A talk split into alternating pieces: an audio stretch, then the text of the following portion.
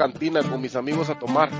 Viene un tipo borracho y se, se ensañó conmigo. Viene, me dice que le caigo mal y me saca una pistola en el pecho y la empieza a tronar Manolo y la pistola no tenía tiros.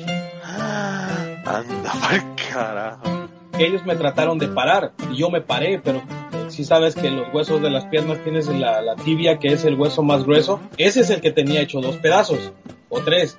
Pero el peroné lo tenía bueno. Cuando me paré se quebró el peroné y el pie me quedó. Ah. ¡Oh!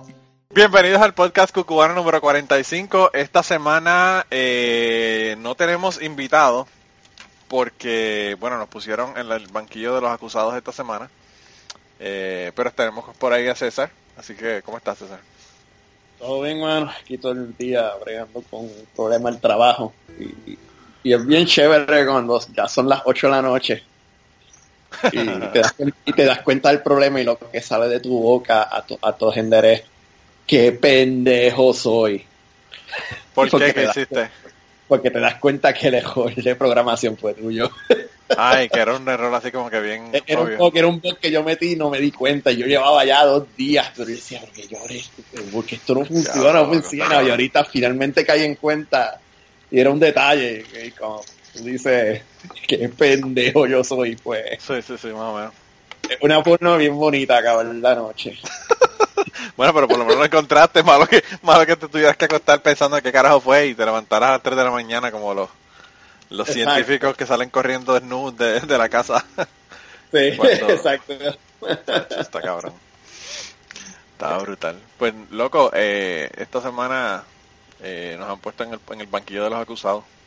Ah, sí, sí, sí, ya vi un par de cosas en Twitter. Yo pensé que, que lo que me vas a decir es que estuviste que estuviste ocupado, bien ocupado, que porque estaba- estaba porque estabas pintando una bandera en el viejo San Juan en una puerta de negro. No, no, no. Yo estuve desaparecido, pero estaba bojacho. No, no te hubiesen quedado líneas tan derechitas. No, no. Ah, exacto.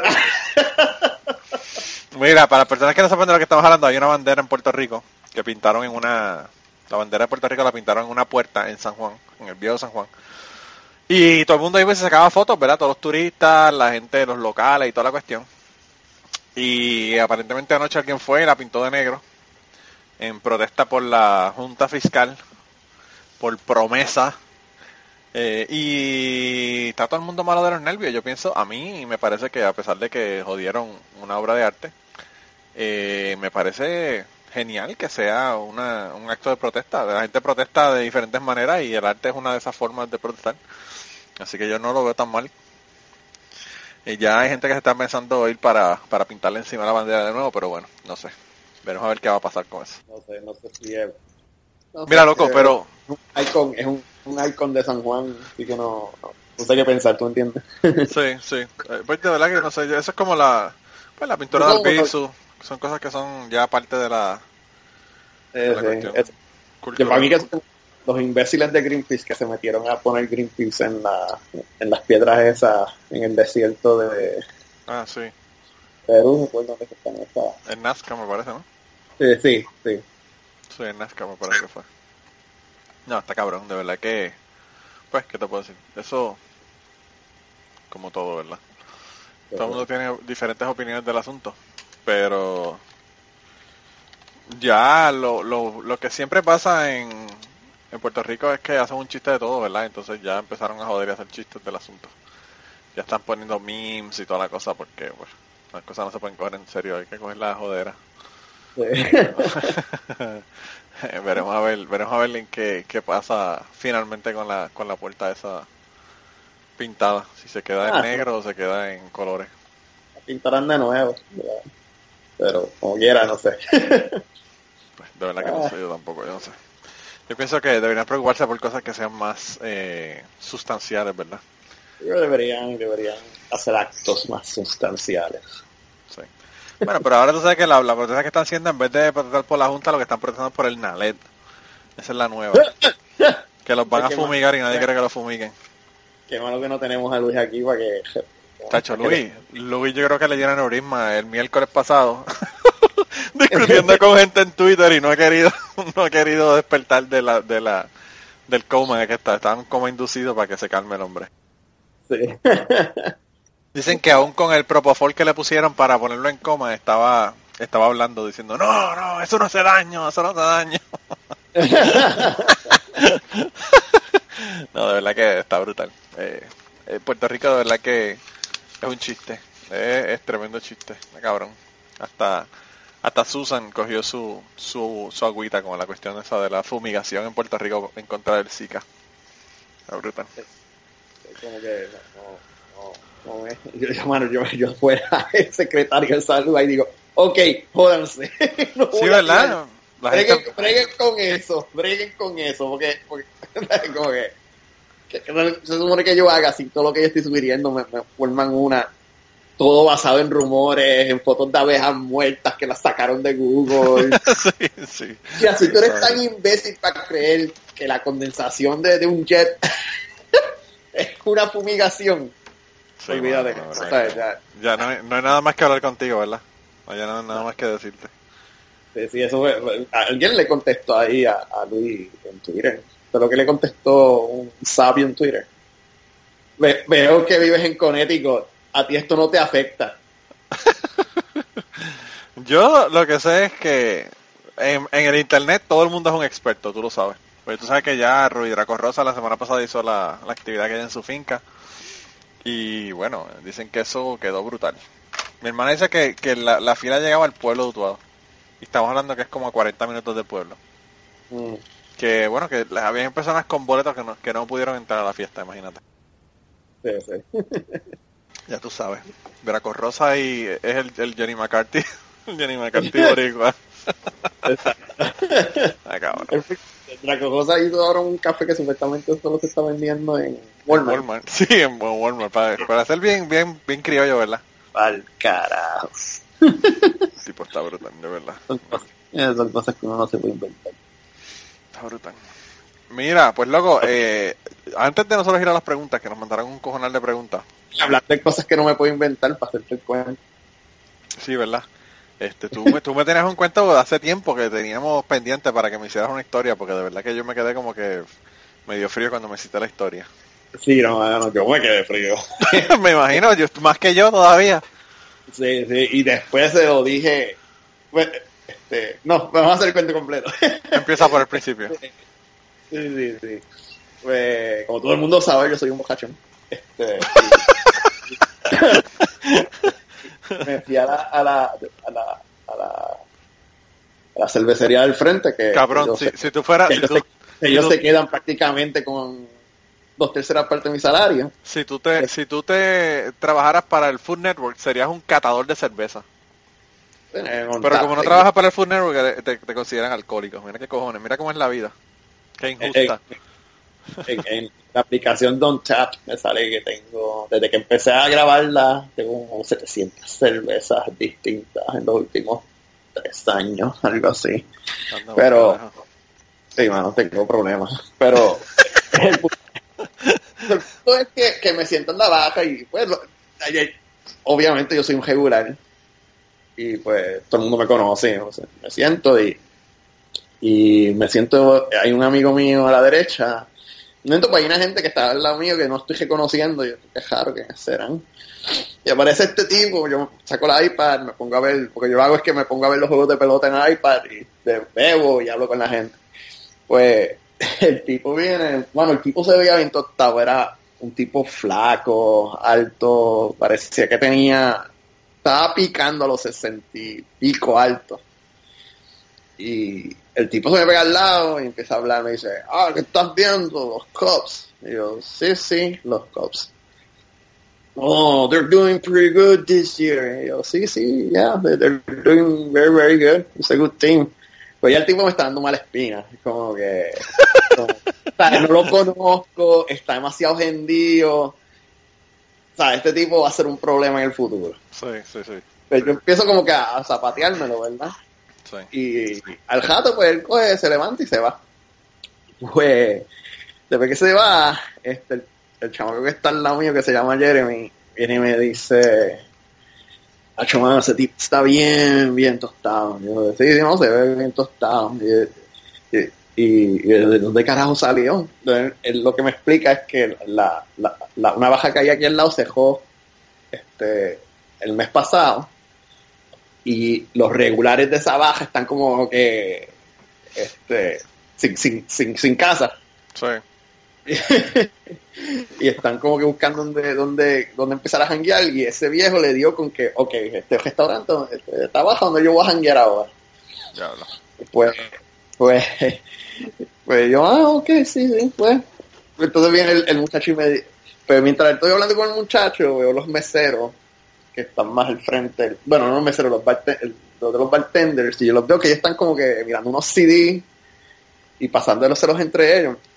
Y viene Jeremy y me dice, ¿tú quieres saber el cuento de esos CD, mano? Y yo, pues, sí, ¿cuál es el cuento de los CD? y viene y me dice, ok, el viejo loco ese que se te pegó al lado ahorita. Yo, ajá. Este, el ahorita vino, no dejó propina y dejó esos CDs para el bartender. Y yo como que, ok. ¿Sabes lo que están los CDs? Y yo, no. Porn. Y yo como que, como que, como que porn. Pues porn. La propina que le dejó al mesero Pornografía, le pago con pornografía. en CDs.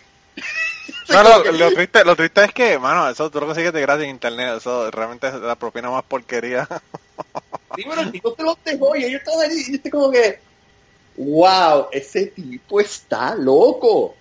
Diablo. Entonces viene, viene Jeremy y me dice, porque Jeremy es un, es un, este, un abogado de familia, y me dice de que él estaba hablando con alguien, con otros meseros, así que como un par de días atrás, y el mesero se le pegó a los, perdón, el, el loco se les pegó a los dos, y ese mesero cogió, se clavó a Jeremy diciéndole, ah, este, ¿cómo que se llamaba el loco? Phil, Phil, así se llama el loco. Y a Phil, Jeremy es un es un abogado de familia. Ah, de verdad. Y Jeremy se queda trancado con el, con el cabrón que empezó a hacer hablar mierda de las mujeres durante una hora y el mesero cogió y se fue. Se va a zapatearse, ¿no? Le tiraron el muerto. Diablo. Entonces me decían, no, mano, ese tipo está loco, tostado, tostado. Pues, ok, el tipo no volvió. Vuelvo yo al otro día. Entonces, me pongo a beber y viene el, uno de los bartenders, está fuera de turno y lo que hace el tipo es que pues, se sienta conmigo a hablar mierda y a beber. Y de alguna forma sale de nuevo el, el cuento de, ¿sabes? La, este personaje. viene, viene el batter, me dice que ese es el, el, el, mesero, el mesero, me dice, oye, mano, me fijé ayer que, que, estaba tratando de talk you up. Y yo como que, sí, mano, pero no le quería hablar porque el tipo está cabrón. Y él me dice, sí, mano, ese tipo, qué bueno que te lo quitaste encima porque es el tipo bojacho que si de ahora en adelante, si él se cree que él es tu pana, tú no vas a poder beber en paz cuando él venga. Porque se te va a pegar y empezar a hablar mierda. Entonces llega otro pana mío, un puertorriqueño que, que bebe conmigo y se sienta y, lo escucha y dice, ah, están hablando de Phil. sí. Era el, el, tema de la barra, el tema de la barra. Y como que, ah, un día viene, me dice, no, Phil, Phil está cabrón, ese tipo, este, ese tipo hace chistes bien inapropiados, ese tipo era del rock bottom, o sea, de la otra baja y qué sé yo. Y yo, ah, ok, pues, ahí se queda el cuento, ¿verdad? Pues, seguimos bebiendo, qué sé yo, y pues, a las 12 de la noche que me voy, llego a mi casa, me baño, y de momento me llega un text que era de, del, del bartender que me había estado hablando del tipo. Sí. Y me dice, te voy a decir exactamente lo que él me dice. This is crazy, man. That all white hair guy from last night that we were just talking about just shot himself. Y yo me quedo como que, como que se dice, como que, que co- ¿sabes? Se pegó un tiro, se pegó un tiro. como, como que se pegó un tiro. Y había un link, ah, te lo puedes poner en la historia, porque yo creo que te lo puse, lo tienes en el... En el Sí, lo tengo ahí en. Facebook, yo creo. Este, lo que ocurrió fue que ese, el día después de que él me estaba hablando, eh, como a las 3, que dice aquí, como a las 3 de la tarde, eh, aquí está, el- el- hay una base militar aquí al lado que se llama Fort Myers, y un policía se da cuenta que hay un cajo parqueado en la cajetera. Sí. y ve a un tipo adentro. Y cuando el policía se pega, este, se escuchan disparos y es que el tipo se, se suicidó cuando vio que el policía venía para donde. Diablo, mano. Y filmado, era el tipo, Está ese tipo. Y entonces, que la mierda fue que ayer- la semana pasada me encontré finalmente con Jeremy, que era el que me había hecho todo el cuento de los CD. Sí. ¿Sabes lo que pasó con Phil, verdad? Y me dice, no, ¿qué pasó? Porque él se quedó como que, ¿qué hizo ahora ese cabrón? Sí. y yo le digo, mano, se mató. Y el, el tipo se queda como que, ¿qué? Y yo, sí, se mató, mano. Eh, eh, Y cuando él ve la noticia, se queda hablando, mirando y dice, holy shit, we had a drink with the guy on his last night on earth. y yo, yo me quedo como que, wow, no lo había pensado de esa forma. Sí, sí, sí, el, la última, el último trago se lo dieron ustedes con él, está cabrón. Los últimos tragos nos lo dimos nosotros con él. Bueno, yo me imagino, a lo- sabrá Dios cómo él estaba cuando, cuando, pues cuando lo hizo. Sí, sí, sí, sí, sí, está cabrón. mano, yo, yo esa noche no dormí bien, cuando me lo dieron. Pero bueno, que te, es la que te el test como que cabrón, me lo tengo que sacar, me lo tengo que sacar esto de, Sí, sí, sí, me lo mandaste in- inmediatamente. ¿Qué, qué pasó? ¿Qué, qué te enteraste? estoy como un pendejo aquí en el sofá y, y no sé qué decir ni qué hacer. Diablo, Pero no, tú sabes, que- es que uno no sabe lo que está en la cabeza de la gente, ¿tú me entiendes? No, no, y, y pues... Y ahora, y ahora, y ahora lo de los CD hace más sentido. No era una propina, pay. Sí, era una herencia. Era una herencia. Estaba regalando sus cosas en su, en su twisted way. El Sí, tipo sí. estaba giving away his stuff. Y sabrá Dios qué más cosas estuvo giving away. Diablo, mano, está cabrón. Dicen que ese es uno de, ese es uno de los síntomas, ¿no? Sí, sí, sí, bien cabrón. Eh, no, mano, o sea, estar hablando con un tipo y el tipo parece que está cool. Y al otro día se pega un tiro, tú sabes. No, está cabrón. Está cabrón. Está cabrón. Está cabrón. A mí Eso eso nunca que- me ha pasado, pero de- debe estar cabrón. O sea, que una persona así uno, uf, esté con él y después se va a un tiro así, está hijo de puta. No, no, sí. Así, de esa forma. O sea, era una, una cosa tan extraña. El- el- el- yo vi los videos de, de, de- de- de los policías con pistolas acercándose al carro porque no saben qué carajo hay dentro del carro. Sí, sí, sí, no, no, no tienen idea de qué es lo que se van a encontrar. Diablo. Sí, pero... Yo te iba a hacer una historia, pero me parece una historia trivial ahora, después de esa historia de suicidio. No, pero, ah, tírale, tírale algo ahí más. Yo- Mira, yo- que, que lo triste es que, que es una historia que yo creo que en vez de ser suicidio me va a costar la vida a mí. Porque es una historia que mi hermana me prohibió terminantemente hacer en el podcast. Y por eso mismo la voy a hacer. Mi hermana, sabes que estuvo, que estuvo la semana pasada aquí visitándome, ¿verdad? Mi hermana fue a Europa, tuvo un mes en Europa, se fue el 6 de junio. Y bueno, ayer ayer la llevé, 4 de julio la llevé al aeropuerto para que regresara a la casa. Fue a un montón de sitios en Europa y toda la cosa. Pero bueno, eso fue que yo grabé, yo grabé el podcast con ella.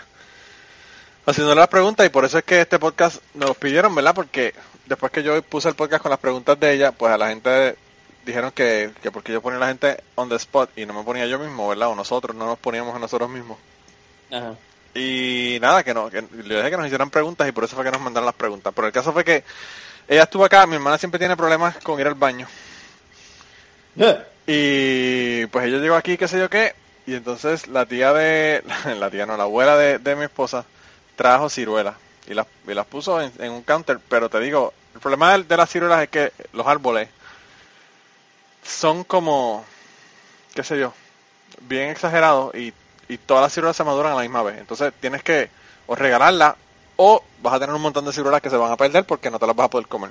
Y ella trajo una bolsa que tenía como 100 ciruelas, sin mentirte. Porque son de esas, de esas, las ciruelas que son, que no son Monsanto, ¿verdad? las normales de la casa son pequeñas. Y son, qué sé yo, un poquito más grandes que una, que una cherry, ¿verdad? Y entonces mi hermana eh, empezó a comer ciruelas y cada vez que pasaba por la, por la mesa comía ciruelas. El sábado, loco, que ella, que nunca tiene problema, que ella nunca, nunca puede ir al baño, ¿verdad? Este, pues el sábado empezó con diarreas y no sabía qué le pasaba, que si esto, que si lo otro, y íbamos a ir a comer con la, con la abuela de mi, de mi esposa, que, nos, que, nos, que la había invitado a comer, ¿verdad? Y vamos a ir a un restaurante. Pues ah, llegó, llegó la hora del, de ir para el restaurante, que eran como las cuatro y media, y vamos a comer a las cinco de la tarde. Y, y ella me dijo, mira, no, no creo que voy a poder ir al restaurante porque imagínate, no sé lo que, lo que voy a pasar, ¿verdad? Y yo le dije, mira, pues, ¿qué carajo vamos a hacer, verdad? Yo llamé a la, traté de llamar a la abuela para cancelar la comida, pero ya ellos habían salido y yo dije, bueno, yo no voy a, después de, de todo este rollo, ¿verdad? Yo no voy a decirle a ellos que vienen, yo lo que hago es que voy, yo fui con mi esposa y comí, comimos juntos y qué sé yo, le dije lo que había pasado. Y nada, ellos no, no hubo ningún problema, entendieron y toda la cosa. Pero el caso fue que yo llegué a mi casa y, y yo había comprado cherries en el supermercado porque a mi esposa le encantan y están en temporada, ¿verdad? Ajá. Y entonces había comprado una bolsa de esas como de dos libras de cherries. Y le digo a mi hermana, mira, como yo sé que tú no comiste, hay una bolsa de cherries en el, en el, en la nevera. Si quieres comer, puedes comer cherries, ¿verdad? Y ella me dice, no, no, si yo me estoy comiendo las cherries esas que hay, ahí en el counter. Y yo le digo, ¿qué cherry? Esa, esa que trajo ahí la abuela de Archie. Y yo le digo, esas no son cherries, esas son ciruelas. Y me dice, ¿qué qué? Y yo le digo, que no son cherries, que son ciruelas. Ajá. Ah, esas son ciruelas. Y yo le digo, sí. Y me dice, pues con razón tengo yo viaje, así yo me comí media bolsa de eso. y era que, mano, cada, cada vez que le pasaba por el lado al- al- a la barra de la cocina, agarraba unas cuantas y se las comía y no se daba, no se daba cuenta que lo que estaba comiendo eran ciruelas. Estuve comiendo ciruelas como tres días y el sábado finalmente, eh, pues ya tú sabes, el estómago no pudo más con el asunto y, eh, y perdió y perdió la comida. Pero yo me voy a dar la risa porque ella, coño, ella no puede de- de- eh, distinguir entre las cherries y las ciruelas. Está cabrón. Y entonces yo le dije, ah, qué tremenda historia para Cucubano y me insultó. Me dijo que, que no me atreviera a hacer esa historia en Cucubano. Así está. que aquí estamos, por eso que estamos haciendo la historia del día de hoy. Está cabrón. Pero bueno, nada, ya, ya la llevé al aeropuerto, así que me tendrá que matar a distancia ahora. Me, insultará por Facebook o algo. Me manda un mensaje cuando, cuando escuche el podcast de hoy. Mira, pero las preguntas, las preguntas de esta semana las hicieron eh, Zucarita Moreno, nos mandó un montón Ruth, nos mandó como 10, Maleante nos mandó unas cuantas, Panther nos mandó unas cuantas. Eh, voy a empezar por las de Ruth, ¿verdad? Porque son sobre el podcast. Y también hay una pregunta que nos hizo Zucarita Moreno, que es del podcast. La primera que nos dice es cómo empecé con los podcasts y si me invitaron a alguno o si creé un, un podcast yo. Yo creo que la historia de nosotros es diferente, por eso tenemos que Ah, dar las historias individuales, ¿verdad? Claro. Pero en mi caso, lo que pasó fue que yo escuchaba podcasts ateos, entre otros podcasts, ¿verdad? Porque escuchaba otro montón de podcasts. Y bueno, me di cuenta de que no había podcasts ateos en español, había solamente uno, que hacía un año que no se grababa. Y entonces yo dije, bueno, pues si no hay podcast ateos, voy a tener que empezar yo a grabarlo. Y entonces así fue que comencé a grabar yo el podcast a teorizar. Eh, y comencé el 10 de octubre del 2010, o sea, 10, 10, 10. Y nada, por ahí seguí con los podcasts. Yo tenía un blog antes del podcast, y eso es otra pregunta de que nos preguntó, ¿verdad? El Panther nos preguntó, eh, déjame buscar aquí la de la pregunta del Panther. El Panther nos dice, ¿por qué escogiste hacer un podcast? La razón por la que yo escogí hacer un podcast es porque yo tenía un blog. Y mano, escribir en un blog requiere esfuerzo. y el podcast, tú te sientas, lo grabas y ya se acabó. No tienes que, ah, digo, tienes que editarlo, ¿verdad? Pero no es, no es la cantidad de tiempo que tú tienes que dedicar a pensar qué es lo que vas a escribir, a estructurar las ideas y todo lo demás, sino que lo, lo hablas y ya. Y por eso fue que yo, por eso, por mi parte, por eso fue que escogí el, el, formato de podcast, ¿verdad? Me gusta mucho. Ahora tú, ¿cómo, cómo comenzaste con los podcasts? El primero tuyo fue Ñameando, ¿no? El primero, sí. Y nada, lo demás fue más contigo. Este, pues yo empecé porque la yo no sabía que eran los podcasts hasta que escuché a En Profundo. Ok. Y En Profundo me invitaron un día a grabar con ellos, que estaba en Puerto Rico y, y estuvo tan tripioso que este, Que, quería hacer. que tienes que hacerlo. Sí, tengo que hacerlo. Este, y me gustaba, tú sabes, de sentarte a hablar mierda con la gente y, este, y, y- y jugar a analista. Este, Sí, en profunda, en profunda para las personas que no lo conocen, era un podcast que hablaban hablaban de un montón de temas, ¿verdad? De, de Puerto Rico en específico, pero mayormente de política, ¿verdad? De, de situación actual, de política, de sociedad, de cosas que están ocurriendo en Puerto Rico. Exacto. Pero tú, Sí. te invitaron porque tú tienes el, el, el website de Ñame, del Ñame. Sí, sí, este, a- al ñame lo invitaron ellos al principio en el Festival de la Palabra, Sí. y, pero yo no pude ir porque yo estaba en Estados Unidos. Y Rafa decidió ir. Y pues obviamente Majano vive allá. Y, y ellos grabaron, cuando yo escuché cómo quedó la grabación, ah, diablo, eso es lo que yo quiero hacer. Y de hecho, la, la razón que moví todo el website de ñame a, a, a WordPress y lo cambié el look y todo era porque quería prepararlo para el podcast. Sí, sí, sí. Así que toda la remodelación del ñame, la, para mí la motivación principal era que no, yo, tengo- yo quiero poder poner los plugins de podcast y no quiero, y quiero hacer el hosting de los, como en vez de usar Box o algo así, Sí. tener todo en mi máquina. todo ahí mismo, sí. Eh, Y nada, salió, mano. Este, al principio bien ca- cagado con los gagueos y qué sé yo, yo editaba todo, pero ya se me pasó el miedo. ya, los gagueos, yo me la paso diciendo eh, eh, todo el tiempo. A veces se los quito, a veces no. La mayor parte del, tiempo no se los quito. Eh, antes yo hacía eso, pero ya no. eh, ya, después que uno se acostumbra y la gente se acostumbra a cómo uno habla, pues los aceptan, ¿verdad? Con sus virtudes y con defectos. Eh, pero bueno, así fue que nosotros comenzamos los podcasts, los respectivos podcasts. Las personas que no sepan qué es Ñame, vayan al Ñame, es un periódico humorístico boricua en donde satirizan a lo que le da la gana, como dicen, a todo el mundo, todas las cosas que están pasando. Eh, la otra cosa que nos pregunta es qué es lo mejor y qué es lo peor de hacer un podcast. Um, editar más. Yo creo que editar está cabrón, pero la logística también de uno coordinar horas, especialmente cuando uno tiene un grupo de gente, ¿verdad? Pues es bien difícil. Aquí quizás en tu caso no fue así porque tú tienes solamente una persona y ustedes tenían más o menos que un día, ¿verdad? Para, para grabar. Pero yo que tengo tanta gente, eh, por lo menos en aterrizar se me hizo bien difícil al principio porque pues eran horas diferentes toda la semana. Algunos podían, otros no podían. Ahora no, ahora tenemos una hora que grabamos todos los domingos a esa misma hora y cuadramos. Y, y es más porque no hay más opciones, ¿verdad? porque porque bueno, con el cambio de siete horas de, de, de nosotros, pues como que no hay muchas opciones para uno grabar a otras horas. Sí, con, con los invitados, así es, ese es el problema fuerte, especialmente, más, más para ti que tú tienes gente en, en España y todo eso.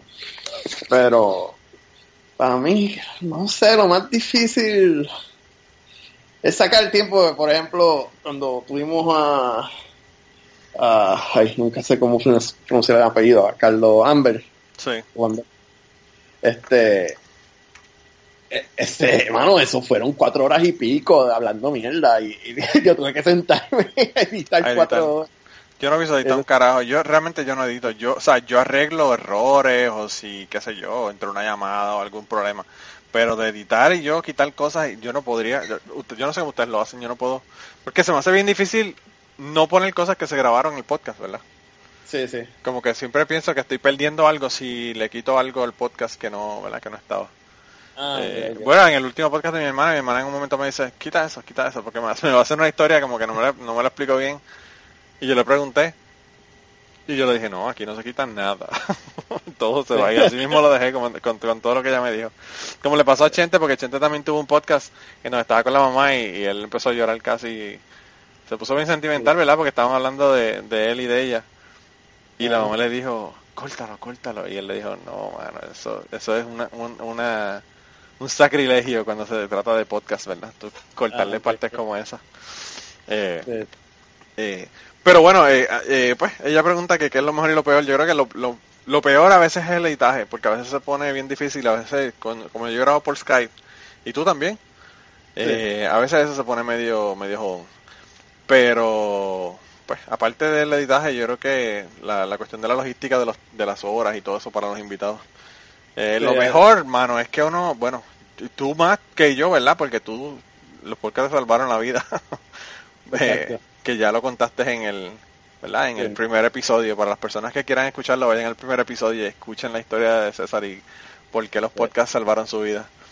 Eh, pero, pero pues en, en el caso mío, eh, pues yo pienso que, que lo mejor van a sentarte a hablar con gente y hablar Sí. con gente interesante, ¿verdad? Porque yo creo que toda la gente con los que yo he trabajado y he hecho podcast son gente súper interesante con ideas bien interesantes y pues a veces tenemos discrepancias, a veces estamos de acuerdo, pero siempre es bueno no escuchar la, la, ¿verdad? La- lo que nos tienen que decir los demás.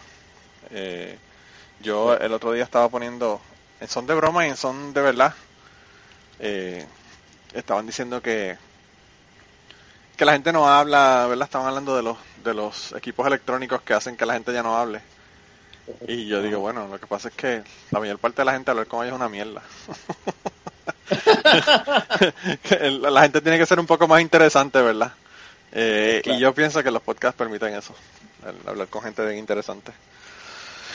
Dice aquí que cuál, cuál es el episodio del podcast que más nos ha costado grabar. A mí, el más que me costó grabar fue uno que yo creo que ya hice la historia de aterrizar, en donde una persona estuvo de invitada en el podcast y a mitad de camino dijo, yo creo que mejor no quiero estar en el podcast por las implicaciones, ¿verdad? De, de que la gente se entere que es y toda la cuestión. Y tuve que quitar a esa persona de un podcast. Entonces, pues imagínate, César, una interacción de cuatro o cinco personas hablando en un podcast con reacciones a lo que una persona dice y esa persona de momento desaparece. Pues entonces el podcast hay que cambiarlo completo y cuadrarlo para que haga sentido lo que están diciendo. Y eso yo creo que fue el reto más grande de los podcasts. Y la otra es que cuando yo grababa Teorizar, nosotros grabábamos en Audacity independiente cada uno de los audios y después había que ponerlos juntos y eso era como que medio jodón a veces. Sobre todo cuando alguien eh, tenía problemas con el audio o alguna cosa de esa. Se Claro. ponía difícil.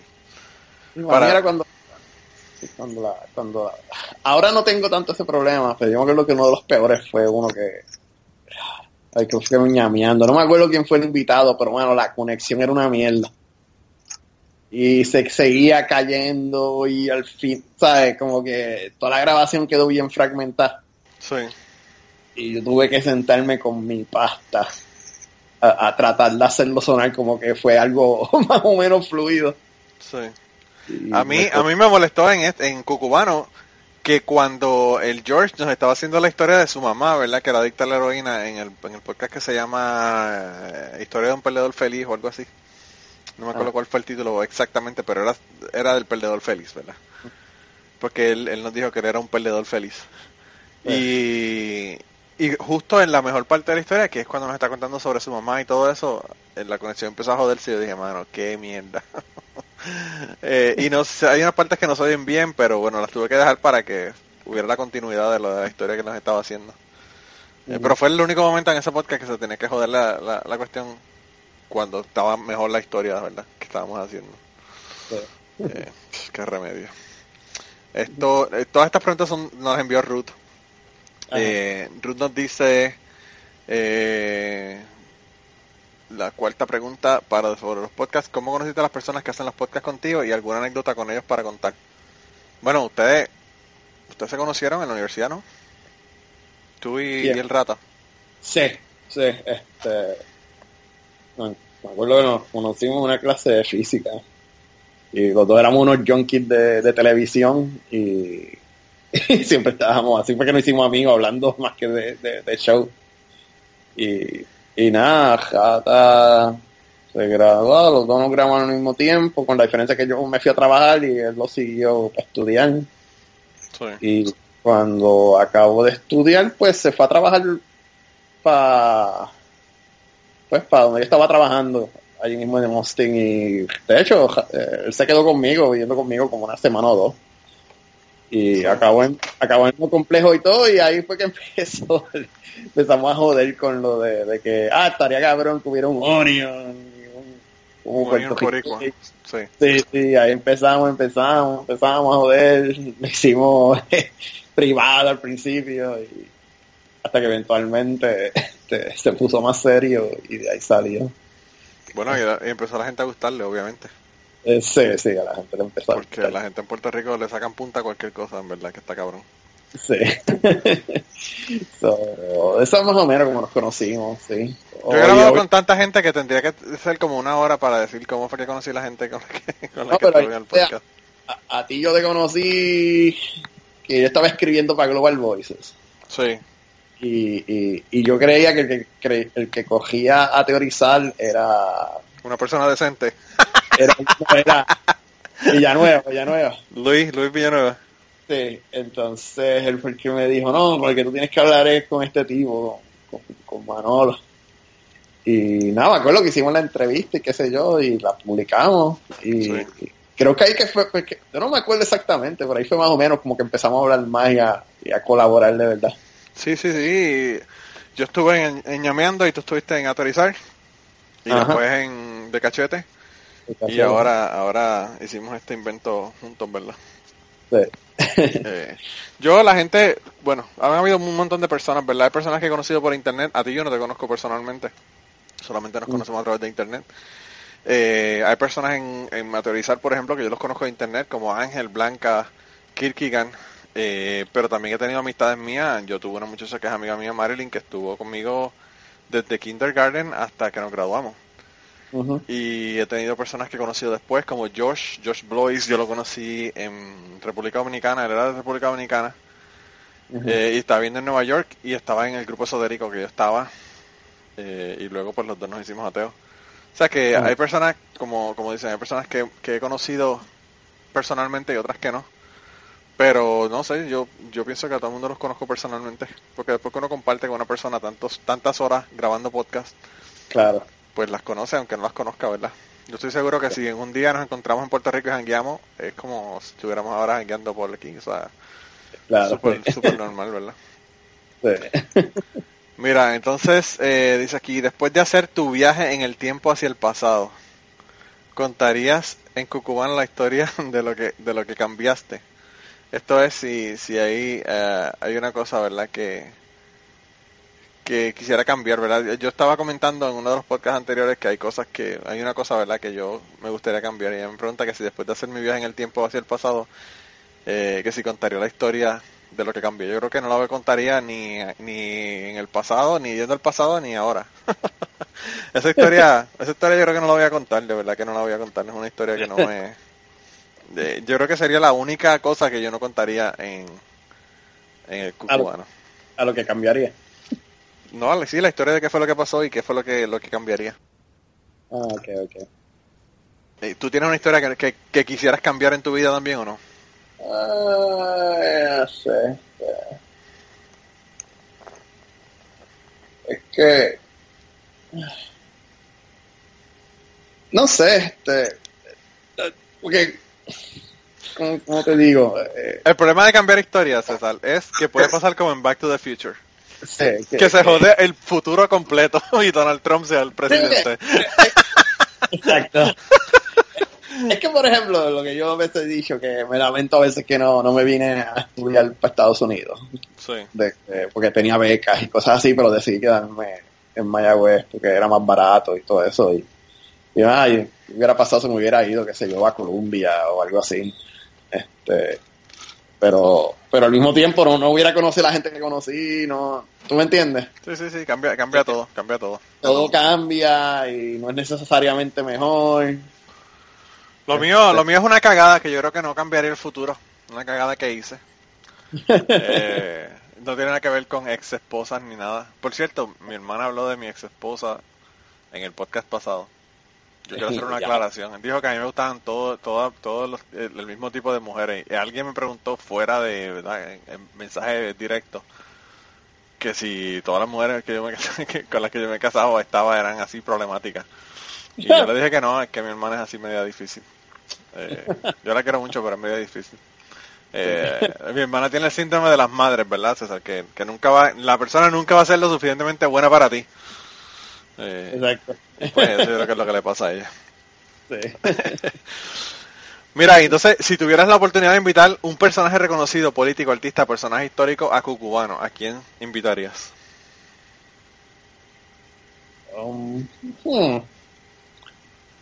Buena.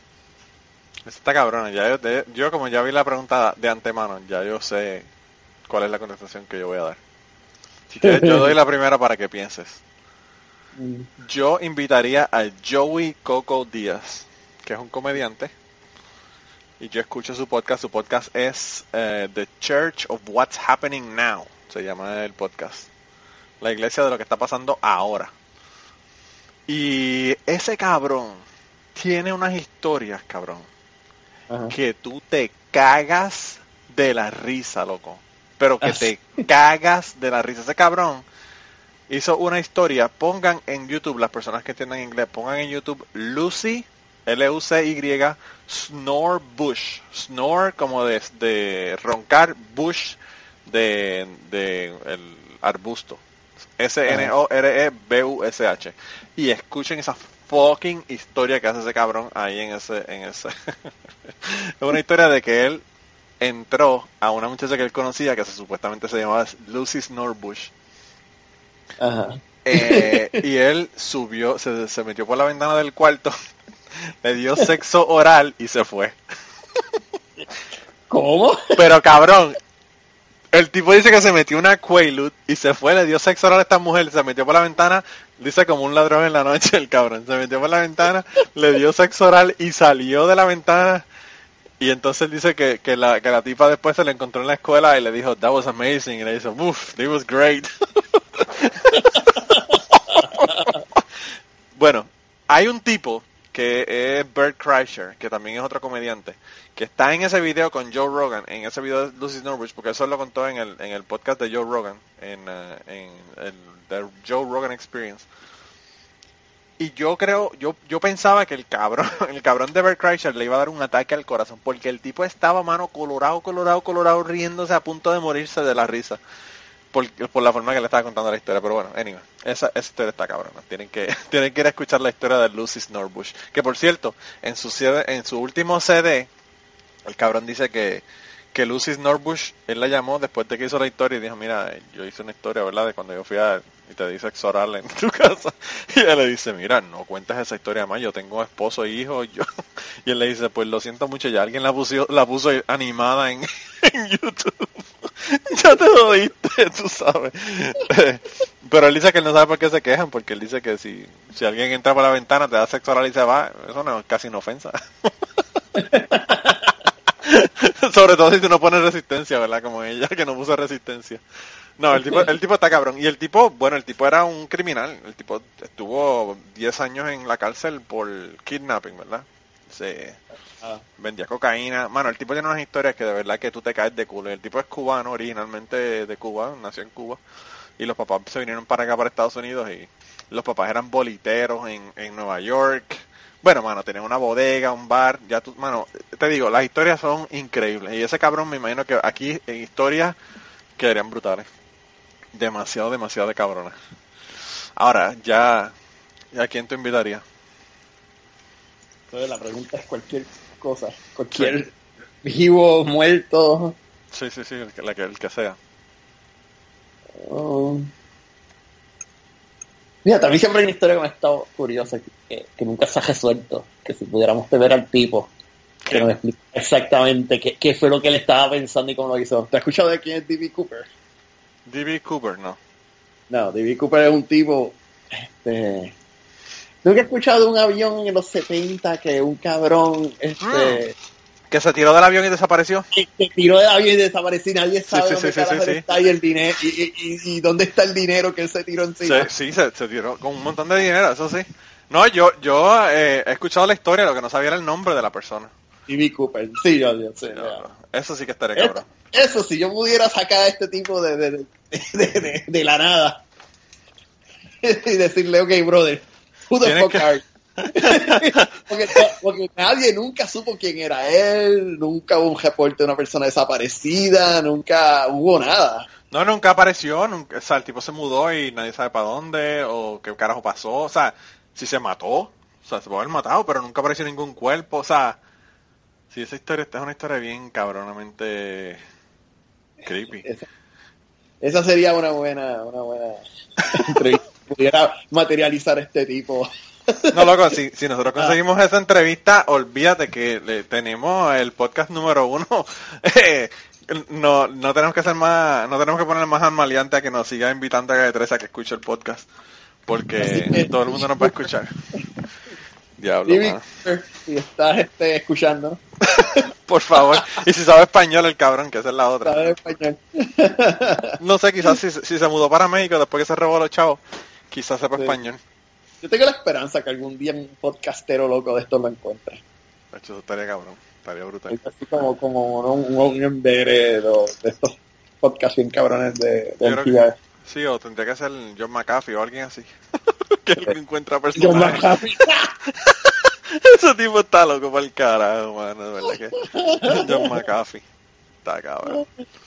En el podcast cubano sabemos que tenemos gente que nos escucha que tiene historias tan buenas como las historias que estás escuchando en el día de hoy. Y vamos a regresar en un momento al podcast, pero queríamos decirte de qué manera nos puedes enviar esas historias.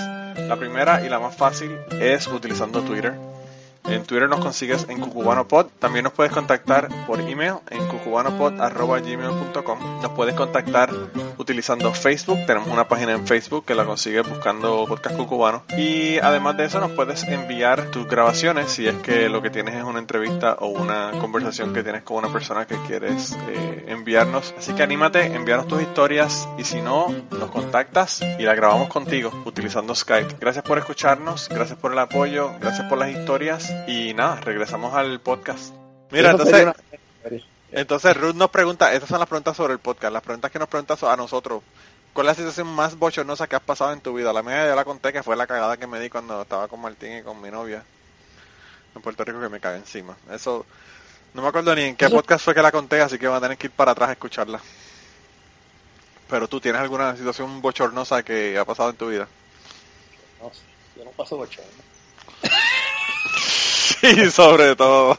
Eso te, te lo vas a creer más que tú mismo. Eh, Ruth, yo sé que esto es una, una contestación poco satisfactoria, como las de, algunas de las de mi hermana la semana pasada. Eh. No, sé, no me viene así rápido. la- Mira, la, la otra pregunta es la de que si pudieras echar el tiempo atrás y cambiar una sola cosa de tu vida, ¿cuál sería? Esa ya la contestamos porque ya hablamos de eso.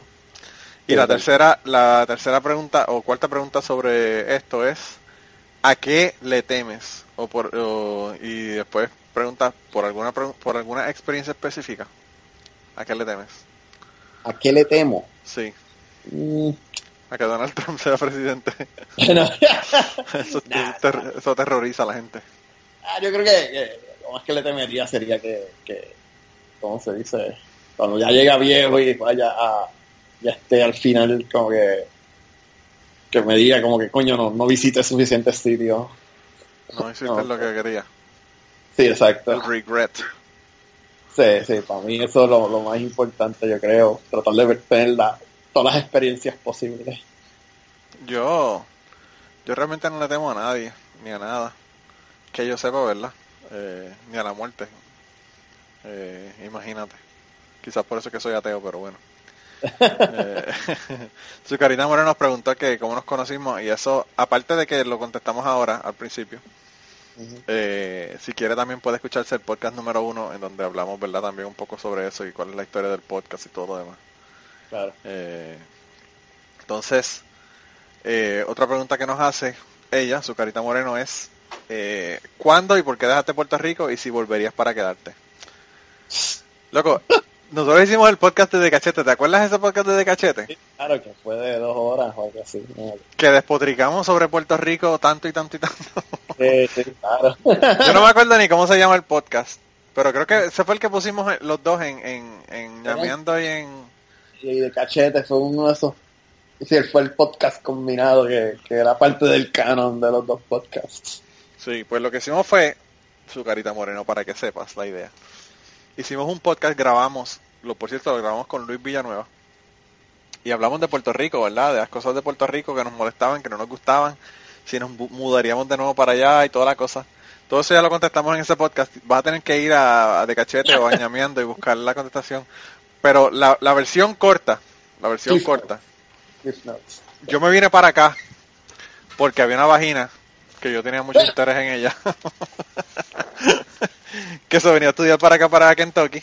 Que por cierto terminó siendo mi primera esposa. Y, y mi primera ex esposa.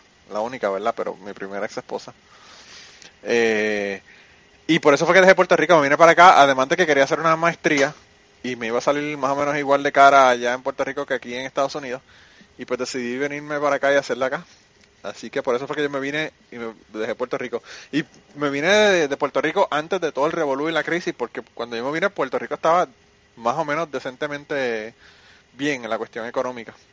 Yo vine para acá en el año 2002, que todavía faltaban unos añitos para que la cosa se jodiera. Estaba todavía Sila de, de gobernadora.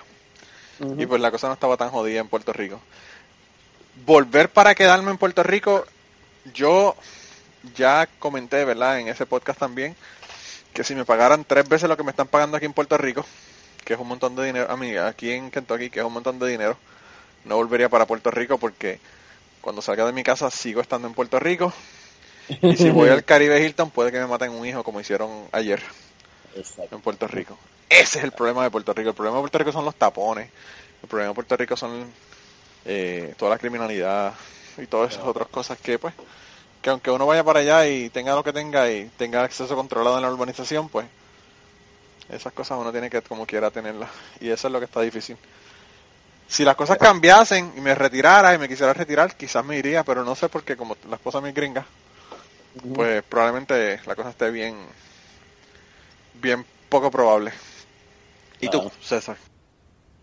No, no, trabajo, mano. Este, estudié ingeniería.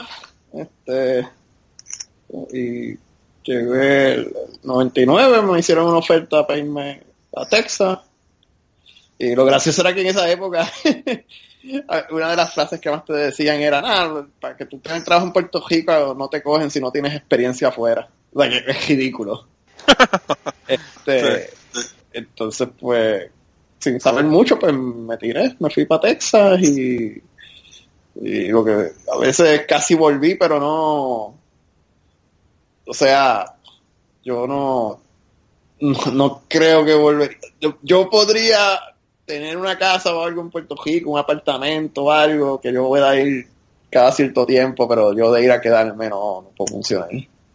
Porque ya, ya me acostumbré a, a- De hecho, estaba hablando de eso en el weekend. estaba diciendo que- que en Puerto Rico se colgó una medida para implementar, renovar la licencia por internet. Ah, sí, sí, sí, me acuerdo. Todavía, toda- y, y yo me quedo como, en serio, todavía estamos debatiendo esto. Cuando aquí yo llevo haciendo esto como 10 años. Sí, mano, está cabrón. Y es las conveniencias y, y no, sí, en Puerto Rico no es fácil. Por lo menos para mí, yo no sé si es que ya yo he pasado tanto tiempo acá que ya yo. Ya Está yo gringo, soy- como dijo mi hermana. Mi hermana, Sí, me dijo, mi hermana ayer me dijo que estaba gringo. Porque mi hermana que iba para Puerto Rico ayer estaba Ujú. quejándose porque había un escándalo cabrón en Baltimore, en Maryland. Ella, Ah. ella fue, yo no sé por qué, ¿verdad? Tú sabes que siempre te mandan unos vuelos cabrones. Pues ella fue de Nashville a Baltimore y de Baltimore a Puerto Rico. Y entonces en el vuelo para Puerto Rico de Baltimore, dice que una muchachería gritando, corriendo, unos escándalos cabrones, la gente ahí, unos escándalos brutales, unas viejas hablando mierda con ella que ya no quieren hablar con ella. Tú sabes cómo es la cosa, ¿verdad? Sí, sí. Y entonces, entonces ella empezó a quejarse de que está cabrón, que tú sabes, lleva, ella, mi hermana, César, para que tengas idea, ella fue San Juan, John F. Kennedy, John F. Kennedy, París. Después fue a Mykonos, fue a Santorini, fue a Atenas, fue a Florencia, fue a Venecia, fue a Madrid, fue a Portugal, no me acuerdo, no sé qué ciudad, me parece que fue en Fátima que fueron a Portugal. Y dice Mm. que el peor vuelo de todos es el vuelo para regresar a Puerto Rico. Por el escándalo, la gente, el revolú, el crical, tú sabes. Y entonces Sí. yo le digo, pues obviamente, ¿qué es lo que te espera? Si en Puerto Rico la única gente que puede viajar son los cacos. los cacos tiradores de droga de, de canales, ¿verdad? Sí. Se lo pongo como en sentido de broma. Mi otra hermana escribe, ah, es que ya tú estás agringado. Y entonces yo le digo, no, la inteligencia y la cultura no, no es exclusiva de los gringos, ¿verdad? Hay otra gente que son también, que tienen eh, cultura y saben, y saben comportarse. Ujú. Eh, pero pues tú sabes, esas cosas de tú querer que las cosas sean organizadas, pues las ven como que ya estás agringado. Sí. Porque obviamente Puerto Rico, pues tú sabes, tiene que vivir en el crical que vive todos los días. Y sí, tú sabes. Eh, está cabrón, está cabrón. Y esas actitudes, yo creo que son las que son más derrotistas. El pensar que lo de afuera siempre es malo Y lo de nosotros es bueno, aunque sea un- una cuestión que está jodida. Claro. Pero bueno, entonces no volverías. Volverías a ir de, vaca- de vacaciones, como lo contrario, de, lo contrario de Martín, que Martín dice que está de vacaciones en Estados Unidos, tú te irías de vacaciones, pero para Puerto Rico. Yo, por, si no fuera por la familia, yo no, yo no volvería mucho. O sea, Mucho. Yo creo que no volverías nunca, cabrón. no, o sea, tendría, o sea, yo la paso bien, tú sabes, yo la cojo relax, como soy Isabel, ahí no pasa mucho, ir a la playa y, y disfrutar, tú sabes. Sí. Pero el día a día de vivir y tener que bregar con el gobierno y tener que bregar con, con la gente y la criminalidad y Mira, No, hoy no funciona. maleante, el maleante y, y el grupo de la gente eh, de los de los mentirosos, ¿verdad? De, de los que siguen el podcast Dejémonos de Mentiras. Tiene un grupo en WhatsApp y entonces eh, pues ellos estaban ahí hablando en, en WhatsApp, haciendo, contando historias y diciendo cosas. Eh, y estábamos hablando de lo mismo, entonces una de las cosas que yo le pregunté al maleante es que eh, yo le conté lo que me pasó en Puerto Rico, que yo te conté a ti y conté en uno de los podcasts, de que me hicieron esperar tres minutos para hacer el check-in en un hotel porque faltaban tres minutos para las cuatro y a las cuatro era el check-in. Y entonces él me dice que está cabrón porque a, a ellos le pasa lo mismo en sus países, ¿verdad? Van a sus países y los tratan más mierda que si van a otro país. Si él, por ejemplo, se va para, qué sé yo, México, por ejemplo, lo tratan como un rey. Pero si se va para Guatemala, que es su país, o El Salvador, el, el, el país que sea, ¿verdad? De- dependiendo de la- quién sea el que está hablando. Pues que lo tratan como mierda. Y, y está cabrón, pero pues así es en Puerto Rico también. Eh, está brutal. De verdad que está cabrón. Eh, él me estaba preguntando que cómo es la cuestión para renovar licencias aquí. Yo digo, bueno, tú vas y llegas ahí, hay cuatro personas que están en la oficina, ¿verdad? Para renovar la licencia. Eh, de las tres que están sin nadie, tú vas a la, una de las tres, la que más te guste, y renuevas la licencia y te vas. Te toma siete minutos. exagera. Sí, sí, porque te, porque te tienen que sacar la foto, pero si no tampoco. Pero una vez tienen la foto, es como que quieren volver a renovarlo, usar la misma foto. Sí, clic, ya. Sí, pues, bien cabrón. sí, mano, bien brutal. De verdad que. Pues y en Puerto Rico, tú sabes que no tienes que sacar el día completo para esa pendeja. Sí, cabrón. brutal. Así que, su carita, Moreno, no volveríamos para Puerto Rico. Eh, como dice mi hermana, nunca digas de esta bueno beber, pero eh, yo no sé, yo creo que a mí se me haría bien difícil irme. Mi tía, mi tía vive en, Atlanta toda su vida prácticamente, o sea, ella se fue en, en sus 20s y ahora tiene 75 y está en Atlanta todavía. Y ella trató de irse para Puerto Rico unos años, eh, hace como 15 años atrás, 20, 15, 20 años atrás, trató de irse para Puerto Rico y ella duró como 4 años, 3 años y no pudo, no pudo con asuntos, tuvo que regresar para Atlanta, no podía. No está- ya estaba acostumbrado a estar acá. Eh, está cabrón. Mira, entonces nos pregunta el maleante, que estamos por cierto hablando de él. ¿Tú crees que el pensar de los caribeños es diferente al latinoamericano? Y ahí yo creo que tenemos tela para cortar con cojones. o sea, me imagino que por latinoamericano él quiere decir... Suramericano, centroamericano, me imagino. Sí, sí. El resto. Pero es que yo no, yo no he vivido allá. No, no sé cómo contrastarlo. Sí, sí puedo con- contestar de que me parece que lo- los del Caribe son bastante laid back. eh, como si más relax, Sí. más lento para hacer las cosas. Yo pienso que Pero- en países, por ejemplo, como Colombia, que tienen un lado caribeño y el lado de, pues, de más hacia hacia adentro, ¿verdad? Del país. Eh, ellos hablan de las diferencias, ¿verdad? De la, de la gente que están que vive en los llanos y la gente que vive en- cerca de la, de la playa y eso. Y sí hay, yo, creo que hay diferencia. Lo que sí es que, lo que sí le puedo decir al maleante es que, por lo menos en Puerto Rico, los boricuas se creen que son eh, la mierda que no apesta. Eh, y se creen que son mejor que cualquier país de Latinoamérica. Eh, por lo menos, eso te lo digo generalizando, ¿verdad? Hay un montón de gente que no. Pero hay mucha gente que se creen que ah, esas mierdas de repúblicas de Centro y Suramérica, tú sabes, y ellos son la, la isla estrella, aunque aunque estemos en bancarrota y nos hayan puesto una, una junta de control fiscal porque no podemos manejar nuestro dinero. Eh, y está cabrón porque pues menospreciaban el resto de la gente y ahora se han dado cuenta de que el crecimiento en un lugar, por ejemplo, como República Dominicana es mucho más que lo que hay en Puerto Rico a nivel económico. Así que nos hemos tenido que comer las palabras. Todavía seguimos creyéndonos que somos los mejores anyway porque estamos exportando a Wisin y Yandel y a y a La Maravilla. Pero bueno, ¿qué te puedo decir? Eh, yo creo que en muchos en muchos aspectos somos iguales. En la desorganización, en todos los aspectos negativos son iguales. Eh, y, y la historia, ¿verdad? Porque la historia de nosotros fue muy parecida con la cuestión de la colonización y todo lo demás. Pero, no sé, yo pienso que los caribeños son como más escandalosos, más, Ah, wow. eh, más pariseros. Le gusta más la fiesta y la jodedera. Sí. Pero pues no sé. Y eso te lo digo porque yo he conocido personas de Centro y Sudamérica porque estuve en el grupo ese de Puerto Rico y conocí mucha gente y pues los caribeños siempre decían que eran los más escandalosos y los más reguleros. Sí. Entonces, la segunda pregunta del maleante. ¿Cómo tú te catalogas? Nos da tres opciones y yo creo que las tres opciones son terribles, pero bueno. A. Nerd. B. Buen chico. O C. Vale madre. yo, de nerd, ya tú me quitaste el nerd card, César, así que ya, ya esa está totalmente eliminado. Yo creo que soy un buen chico, pero yo no sé si la gente diga eso de mí también. Ah, yo, yo soy nerd sin duda alguna. Y actitud nerd bien cabrón, eso sí yo lo sé. Eso estamos ya cuadrados. Eh, o sea que ninguno de los dos nos vale madre. No nos vale madre, pero soy un nerd. Me vale madre que piensen que soy un nerd.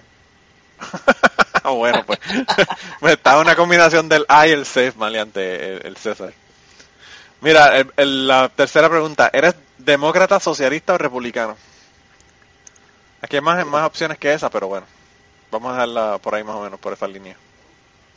Ah, obviamente demócrata. Yo soy más hacia la izquierda, sí, definitivamente. También. Eh, el socialismo, yo no sé, tiene unos aspectos que son muy positivos, pero yo pienso que los sistemas es mejor que sean unas variaciones de varios sistemas que un solo sistema, ¿verdad? Eh, el capitalismo yo pienso que solo no funciona, el socialismo tampoco solo no funciona. Hay que tener como una combinación de los dos, pero yo tiro hacia la izquierda siempre. Sí, yo, estoy más o menos en la izquierda, pero yo soy medio jaro, güey. Yo, o sea, a veces entiendo bien, no te digo, en economía a veces como que, que pico republicano. Sí. eh, private, ¿cómo es? Privatizar. O sea, pero con ciertos límites. Obviamente yo no privatizaría el seguro social. Pero, um, pero en cuestiones sociales estoy más del lado este, este, liberal, tú sabes, cuestión de que gay marriage, separación de iglesia y estado, este, Aborto.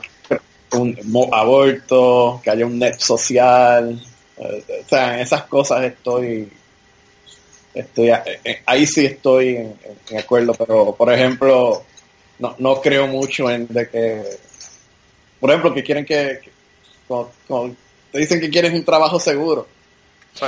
y, y que no te puedan votar fácil de trabajo. A- ay, entiendo eso, pero entonces miro a España o a, o a Francia que tienen eh, niveles de desempleo más alto normal porque el, negocio no se atreve a contratar gente fácilmente porque sabe que está Es estancado. difícil con- votarlo, sí.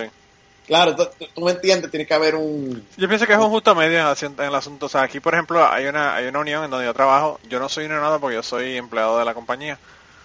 Pero hay una unión y yo veo las ventajas y las desventajas, por ejemplo, de las uniones. Aquí los unionados hacen lo que les sale de los cojones y no hacen un carajo y se acuestan a dormir Ah.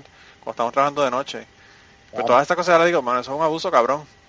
Eh, pero también veo la necesidad porque, o sea, es una cuestión de extremos, ¿verdad? Yo pienso. O sea, Sí. no es que tú puedas llegar y te dicen, mira, no me gustan los gavetes que te trajiste en los zapatos, eh, te voy a botar por el carajo. Eso no se debe- no debería ocurrir. Pero el hecho de tú poner una unión de maestros y que tú no puedas votar un maestro porque es una mierda de maestro, pues eso es un problema. Sí. Y pues en ese sentido yo pienso que es como que una, una un balance entre las dos cosas. Sí, Yo, sí. yo también eh, entiendo en parte a los republicanos en algunas cosas porque pues estoy rodeado de republicanos y he tenido muchas discusiones y muchas quizás no discusiones de, de molesto, de encojonado, pero muchas discusiones de, de cosas que hemos hablado, ¿verdad? Y yo los entiendo, los entiendo muy, muy bien. Eh, a veces no estoy de acuerdo, ¿verdad? Y a veces sí estoy de acuerdo con ellos. Pero, pues, eh, yo quiero más decir izquierda. Por ejemplo, la cuestión de las armas en Puerto Rico, las armas son bien difíciles de obtener. Y mira la criminalidad que hay. Mira la cantidad de gente que muere todos los días. Entonces aquí te dicen, no, que las armas hay que eliminarlas porque no, porque eso no, para que no ocurran este tipo de cosas, van a seguir ocurriendo igual que pasan en Puerto Rico. Si van a pasar, van a, van, van a seguir pasando.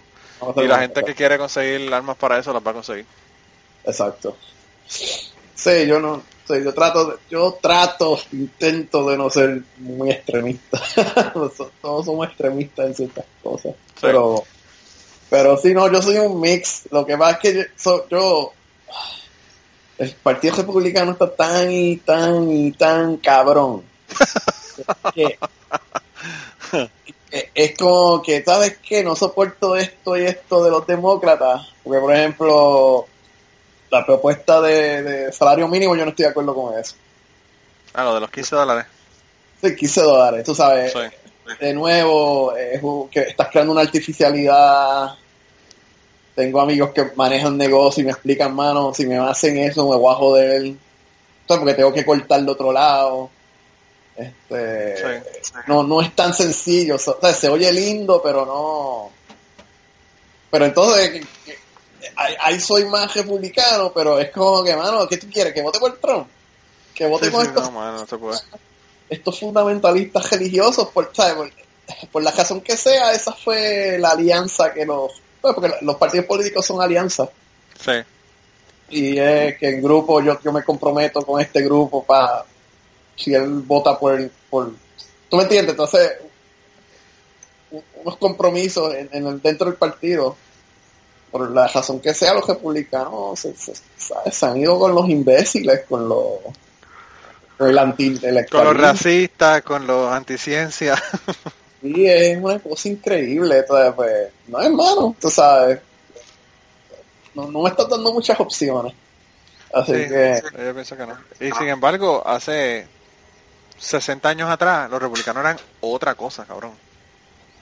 Oh, claro. Los republicanos eran los primeros que te decían que la iglesia, uno no se tiene que meter en las cuestiones religiosas, no se puede meter en la política. Claro. Y ahora es lo contrario, totalmente lo contrario. Pero nada, o sea, las alianzas cambian. Este, yo creo que Estados Unidos ya va, se está convirtiendo lentamente en, un- en un país que tiende centro de izquierda, pero especialmente en cuestiones sociales. Este, o sea, más secularismo, más... Lo que pasa es que como la- lo- los del republicano son tan loud, te da la impresión que son más, pero yo, yo, yo no, yo no creo que son más. No, no, no, están, están jodidos, están bien jodidos. Eh, yo ya eh, lo he comentado varias veces, lo, y los años son de broma, pero es cierto, si, si no se dejan de hablar de las mujeres, los negros y los hispanos, no van a ganar nunca. No, sí, viste el disapproval de Trump, está en 90, y- Sí, una cosa brutal. una cosa brutal, mano. era el 98% de los negros no lo quieren. Ah, así que vamos a ganar, tú sabes. Chacho. Eh, eh, Sí, sí, el problema es que ellos creen que las minorías siguen siendo minorías y ya no son minorías. Claro. Eh, pues, mano, eh, está cabrón porque Trump está realmente tapping, como se dice. Este, ha, ha- ha- ha tocado una fibra que sí existe. De gente No, no, y, que- y, y la gente está sorprendida, ¿verdad? Yo a mí no me sorprende nada porque yo vivo en Kentucky, cabrón. Sí, exacto. Gente como yo que vive en ciudades, pues yo vivo cerca de DC, que esto es vieja demócrata. Tiras, tiras, una, tiras una piedra y- y- al azar y, le- lo más probable es que le diste en la cabeza a un doctor en algo. No, no, y no solamente eso, César, Eh, es eh, multicultural, multicultural. ¿Cuántas, cuántas gente de diferentes lugares viven en DC? Claro. y- En, en DC hay, hay más restaurantes de Etiopía que restaurantes eh, de fast food. y eso está cabrón. Yo no sé ni cuántos yo vi cuando fui a DC, mano, pero yo me sorprendí por la cantidad de, de, de restaurantes de, de comida de Etiopía. Yo pensé que por eso era que ellos no tenían comida en Etiopía, porque lo tenían todo en DC los cabrones. Pero Eh, eh, lo, lo que es claro es que eh, el, el, en cierto punto, pues, sí, la gente que coge el gobierno, gente en DC, toda esa gente son elitistas, claro que sí, y, y como que no te entra en la cabeza cómo alguien puede votar por Trump. Y, y es que existe este sector que, que nadie les hace caso, que, que se les mira con, con descendencia, como viene alguien que dice, tú no sabes lo que estás hablando, hay que hacer un, un, un NAFTA agreement. Sí. Y no, que eso va a quitar trabajo, tú no entiendes cómo funciona la economía, ¿cómo vamos a hacer? Y eso lo que va creando es una javia, ¿me entiendes? Claro. Y es, pues ahora vamos a pegarle fuego a esto. Y no les importa, es como ahora el Brexit, de que uno de los temas fue que la gente se cansó de escuchar a los expertos. Sí, sí, sí. Fue parte de la campaña. Estamos cansados de escuchar a los expertos. Pero hermano, cuando tú no quieres escuchar a los expertos, pues, estás jodido. Pero, Sí, sí, pero el- es el elitismo y es por eso que yo creo que la gente como que no entiende de dónde carajo salió Donald Trump y, y lo único bueno que le puedo sacar a esto es que, que deberíamos pensar qué es este sector y por qué está tan abandonado, ¿tú me entiendes? ¿Y por qué están tan encojonados? ¿Por qué están tan pues. encojonados? Exacto. O sea, yo no sé. Yo, claro está, yo obviamente no puedo estar con ellos. Porque yo no puedo estar de acuerdo con que la cuestión de los, por ejemplo, de los baños de las personas que son eh, transexuales. Yo estoy totalmente de acuerdo. Que la gente vaya al baño, al baño que les haga los cojones. En ese sentido, por ejemplo, yo no puedo estar de acuerdo con ellos. Pero también entiendo que hay un sector de la población, o sea, por ejemplo, con la cuestión de las almas, que es un- una cuestión que estaba bien pegada ahora luego de lo que ocurrió en Orlando. Tú decirle a una persona aquí en Kentucky, no te voy a dejar tener armas, o te voy a hacer la vida imposible para tener armas, ¿verdad? Porque se va- te lo voy a hacer difícil de que puedas conseguirla. Claro. Es tú decirle a una persona, yo no voy a permitir que tú tengas eh, nada que puedas compartir con tu hijo, porque aquí las armas lo que significa es ir a cazar venado, es una actividad familiar, que se va la esposa, el esposo y los hijos a cazar venado, y, y es una, una opción para que los hijos no se vayan a la esquina a, meterse droga, ¿verdad? Por ejemplo. Entonces, pues tú estás atentando contra algo, mano, que es bien, bien eh, fuerte a nivel cultural en el centro de los Estados Unidos, que la gente en, qué sé yo, en Nueva York, en DC, en Miami, no entienden, porque esas personas no lo hacen y no entienden la importancia familiar y social que tiene el tú ir a cazar venado. Yo con mi hijo interacciono de otra manera, ¿verdad? Claro. Pero para esa gente, mano, eso es un legado que pasó de padre a hijo, las almas se pasan de padres a hijos, de abuelos a, nietos. Eh, o sea, es una cuestión bien, bien de familia. Entonces, pues las personas que son de ciudades grandes o del el este o el oeste de los Estados Unidos no entienden eso. Y no lo van a entender nunca. Eso no lo van a entender nunca. Eh, porque no es su realidad inmediata, ¿verdad? No, no ven lo, lo que pues la, la importancia que, el- que tienen, ¿verdad? Lo único que piensan es mataron gente, es un alma y hay que eliminarla. Claro. Y pues hay que pensar las dos cosas. Yo pienso que lo que pasa con los Estados Unidos es que los Estados Unidos son dos países en vez de uno. La costa este y oeste es un país y el centro de los Estados Unidos es otro país. Y Claro, entonces van a estar siempre peleando uno para uno jalando para un lado y el otro para el otro. Ujú. Y pues, Sí. Sí, bueno, pienso que eso es parte de parte del proceso. Mira, nos quedan dos preguntas. Ajá. Número cuatro, mejor recuerdo de mamá. Mejor recuerdo de De tu mamá. Mm. Yo no tengo mucho porque la mía se murió cuando tenía 17 años, así que no ha habido muchísimo. Ay, María, cuando me hacía arroz con, con habichuela y pollo frito. Ah, ese, ese. ¿Por qué todos los recuerdos de los boricuas tienen que ver con comida, cabrón? Mi madre hacía el mejor arroz chino del mundo. Y no era china. Ni el arroz era chino un carajo. Pero sabía cabrón, loco. Eh, eh, le quedaba brutal. Y nunca aprendimos a hacerlo, ninguno de nosotros tres. Mira que, mira qué lástima. Eh, Sí. Lo mismo pasó con mi abuela, que mi abuela hacía un majarete brutal. Para las personas que no sepan lo que es majarete, búsquenlo en internet, en Google. Y nunca aprendí cómo hacerlo. Eh, yo lo hago, ¿verdad? Pero no me queda tan bueno como ella. Y pues, ¿qué te puedo decir? Generalmente los recuerdos, los mejores recuerdos son de comida. Eh, Claro. Yo me acuerdo que cuando yo tenía como 5 o 6 años, algo así, mi mamá estaba estaba eh, cocinando, ¿verdad? Estaba en el grill en la parte de atrás de la casa. La parte, en mi casa, del cuarto de mi mamá, había una puerta para la parte de atrás del, del patio de atrás de la casa. Y tú podías o dar la vuelta por la marquesina o salir por esa puerta. Y esa puerta del cuarto de ella, pues iba al pasillo y del pasillo entonces ya llegabas a la cocina, comedor y todo lo demás. Y yo venía con un hot dog. Ella me había hecho un hot dog. Y, ella- y yo venía cargando el hot dog como típico niño, que es lo que hace un niño con un hot dog en un plato. Obviamente, el hot dog rueda y se cae al piso. Pues yo, a mí, yo venía, yo venía por el cuarto y cuando bajé un, es- un escalón del patio atrás para ir al cuarto de mi mamá, se me cayó el fucking hot dog. Y yo empecé a llorar. Para que... Porque se me había caído el hot dog, ¿verdad? Y mi mamá, y mi mamá, que venía detrás de mí, tenía un montón de hot dogs, hamburgers y un montón de cosas en, en un plato.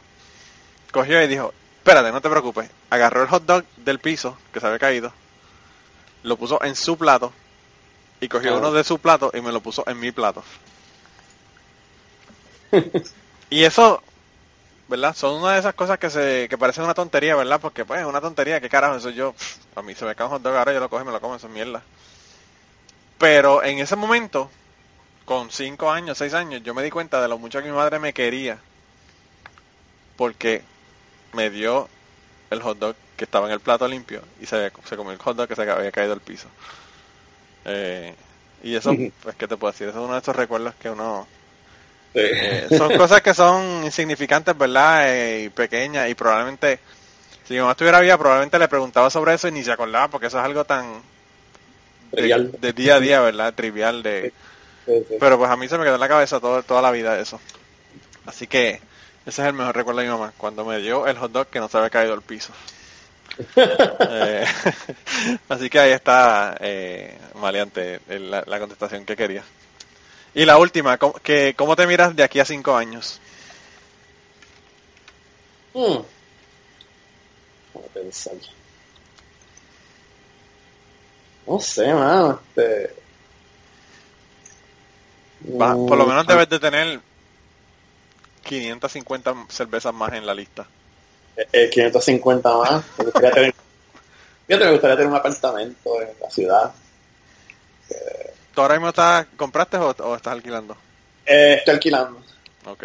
Sí, porque como no, no, ¿cómo, cómo- cómo es? Por el, el- después del divorcio yo no sabía qué iba a hacer, pues me la he pasado brincando hasta que finalmente es con un sitio que me gusta.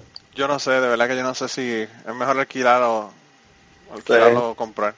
Eh, estaría chévere que estuviera en mi propia compañía o algo así. Eh, esa, esa sí, esa sí es algo que me gustaría hacer. Que están trabajando en una compañía que, que estén haciendo, ¿tú me entiendes? Sí, sí, sí. Sí. ¿Cómo te ve, cabrón? Sí, so, Esa es la parte de republicano, esa es la parte de republicano tuya. la parte mexicana mía, esta es la parte, exacto. Los demócratas quieren una compañía estable para ellos trabajar, los republicanos, los republicanos quieren una compañía que sea de ellos. Sí. Eh, así que esa es la, la cuestión. Yo en cinco años, yo en cinco años, César, y, y esto va a ser sorpresa para ti también y para el resto de la gente que nos están escuchando. Yo creo que en cinco años yo no voy a tener vida, cabrón. ¿Por qué? Porque me acabo de enterar que mi esposa tiene seis semanas de embarazo. Ay, ay, ay.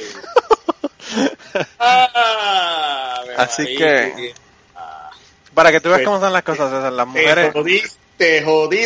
Que diga, amigo, me- muchas felicidades. así que vamos a ver qué pasa con el podcast. Yo espero que el podcast siga, pero bueno. Espero, espero que salga, espero que salga todo bien. No, no, fíjate, a mí lo que yo no quería decir nada, ¿verdad? Lo dije por la pregunta que me hizo el maleante. Pues yo no quería decir nada porque son solamente seis semanas y ella ha tenido tantos problemas. Ella perdió tres bebés antes del que tuvimos ahora, el año pasado. Eh, así que no quería hacer comentarios, pero ya que el maleante me pregunta, le voy a decir eso porque pues realmente no voy a tener vida. Eh, y esperemos que todo salga bien, ¿verdad? Hasta ahora ella fue al médico y todo, le dijeron que todo estaba bajo control. Así que no veo ninguna posibilidad de que haya ningún problema hasta ahora. Oh, wow. Pero, fuck, yo espero que sea una nena. Creo que aún con un recién nacido encuentra el tiempo para esas cosas. No, no, eso, bendito, mija, eso. Yo tengo la, la, la mala suerte que de mirarla yo la preño. Eh, porque, bueno, ella perdió tres, tenemos dos y ahora este. Están buscando la nena ahora. Y bueno, sí, e- ella está buscando la nena, yo no estaba buscando nada. yo, yo estaba buscando satisfacer mis, eh, mis eh, deseos carnales, vamos a ponerlo de esa manera. Eh, tampoco estaba siendo muy cuidadoso, ¿verdad? Porque, pues, qué carajo, uno. Yo realmente no tenía mucho interés de sí o de no. Y ella quería. Y, y la cuestión es, César, es que yo el viernes, el día 8 de junio, dentro de tres días, cabrones, tenía o tengo una cita para hacerme la vasectomía. Así que de todos modos me lo voy a hacer porque siempre pueden ser cuatro, ¿verdad? No, no, tienes que cerrar fábrica ya. No, no, no, no, no, no, mano. Yo he tratado toda mi vida, César, de no ser identificado como hispano. Y creo que a los 41 años he fallado en esta empresa. he fallado en esta empresa, estoy jodido. Eh, definitivamente soy hispano. Pero nada, qué carajo. Eh, yo espero que sea todo para bien. De todos modos me voy a hacer la vasectomía. Pues yo creo que fue que mi esposa dijo, este cabrón se va a hacer la vasectomía, pero yo lo voy a joder antes. Exacto. Esta es la última, la última oportunidad. Se fue en, se fue en el último autobús que se fue de la, de la parada de, de autobús. Ay, Dios mío. Así que en esas estamos, hermanito. Veremos a ver qué pasa. Eh, yo le había dicho, yo le había dicho a ella en broma, ¿verdad? Aclaro que es en broma, no se lo creen que es en serio. Hay un muchacho aquí que estaba, estaba buscando para adoptar, que por cierto adoptó una nena hace como dos meses atrás. Finalmente, luego de muchísimos problemas. Dice que le costó como 21 mil dólares en la adopción. Eh, y entonces yo estaba bromeando con mi esposa porque ella quería una nena. Y yo le dije, bueno, tenemos dos nenes. Yo le dije, podemos tratar una vez más. Si sale nena, perfecto, eso es lo que estamos buscando. Y si sale nena, se lo damos a Casey para que lo adopte y se, y se quede con el nene. y ella por poco me mata cuando le dije eso. La pendeja no es esa, la pendeja que yo le dije, mira, yo le dije, mira, Ashley, Casey es tremenda persona. Es republicano, pero es tremenda persona. Un tipo cool, un tipo chévere, yo lo conozco. Yo paso con él la mitad del tiempo, porque la mitad del tiempo yo estoy aquí trabajando. Por lo tanto, yo sé lo que hay. El bebé se va a quedar cerca, lo vamos a poder, si queremos ver, lo podemos ver. y me dijo, vete para el carajo antes de que se me olvide. la otra opción que le di fue que se preñara de otra persona para que la otra persona pagara por el bebé, pero eso tampoco le gustó. Wow.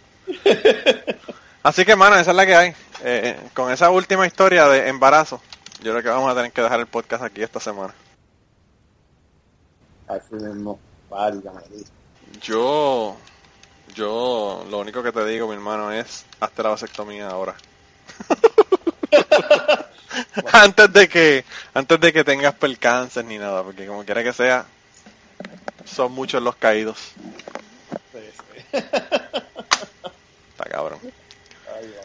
De esa, esas, esas cervezas van a bajar de 700 a 7 si tuviese ahí un hijo. Yo Sí. eh, siempre encuentro la hora. O al revés, quizás sean más porque tienes el hijo y no puedes bregar con el asunto. Probablemente, probablemente sería más.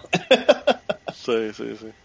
Mira, hay- la otra cosa que quería decirle a la gente antes de, de terminar el podcast de esta semana es que estaban ahí diciéndome que querían que invitara de nuevo a, a Yolanda, eh, la escritora, ¿verdad? Yolanda Rayo Pizarro de, de Puerto Rico. Y le invité al podcast y me dijo que sí, así que probablemente en el futuro la tengamos. Yo quería que grabáramos con ella para, para que nos cuente sobre el asunto de Orlando, porque cuando ocurrió la masacre en Orlando, ella el otro día fue para allá y quería que me contara las historias de allá. Pues de las cosas que vivió, ¿verdad? Con la gente que estuvo allá en, en Orlando y en Puerto Rico, porque en Puerto Rico también hicieron vigilias. Ah. Así que probablemente venga y nos cuente y nos hable de su libro, que acaba de sacar, va a publicar un libro nuevo, así que Ah, ok. esperemos que, que sí se pueda dar y que se dé pronto. Y nada, gente, si tienen alguna historia, alguna cosa que nos quieran contar, eh, pues nada, mándenos un mensaje para grabar. Y el maleante, cabrón, Maleante nos hace tantas historias por WhatsApp, pero no quiere venir al podcast. Así que voy a tener que convencerlo para que venga, para que nos cuente par de historias aquí en el podcast. Así que bueno. Bueno, Y nada, mano, hasta, hasta aquí llegó, eh, esto fue lo que trajo el barco. Eh, se acabaron las Bueno. preguntas y se acabó el podcast. Bueno, pues hermano, que la pases bien y, y que te prepares mentalmente para eso. Sí, sí, yo ya yo estuve medio deprimido como una semana, pero ya pues. Ya no hay más, ya no hay más remedio. Ya esto, ya estamos en el bote, ya. Might as well. Sí, o, no- o nos hundimos como el Titanic con el bote o, o nos congelamos en- o nos congelamos nadando como como Leonardo DiCaprio y nos jodemos como quiera. Qué pensamientos tan, tan edificantes para el final del podcast. Eh, yo creo que con esos pensamientos los vamos a dejar hasta la semana que viene. Bueno, gente, hablamos. Bye. Y antes de terminar el podcast, queríamos recordarles que el logo del podcast nos lo hizo Raúl Arnaiz. Muchas gracias a Raúl por el logo. Sus trabajos los consigues en homedecomic.com. Y la canción del podcast está cantada por Maida Belén. Eh, la guitarra la toca Rafi Lin. El 4 lo toca Kike Domenech. A Maida Belén la consigues en Maida underscore Belén en Twitter. A Rafi Lin lo consigues en Rafi Lin Music, Rafi con doble F. Y a Kike Domenech lo consigues en Kike Domenech, con Q las dos. Gracias por permitirnos usar la canción para el podcast y nos vemos la semana que viene. Bienvenidos al podcast Cucubano. Voy de nuevo. Bienvenidos al... Esto va a quedar cabrón. Hace tanto tiempo que no, que no grabamos que estamos los dos a la misma vez hablando.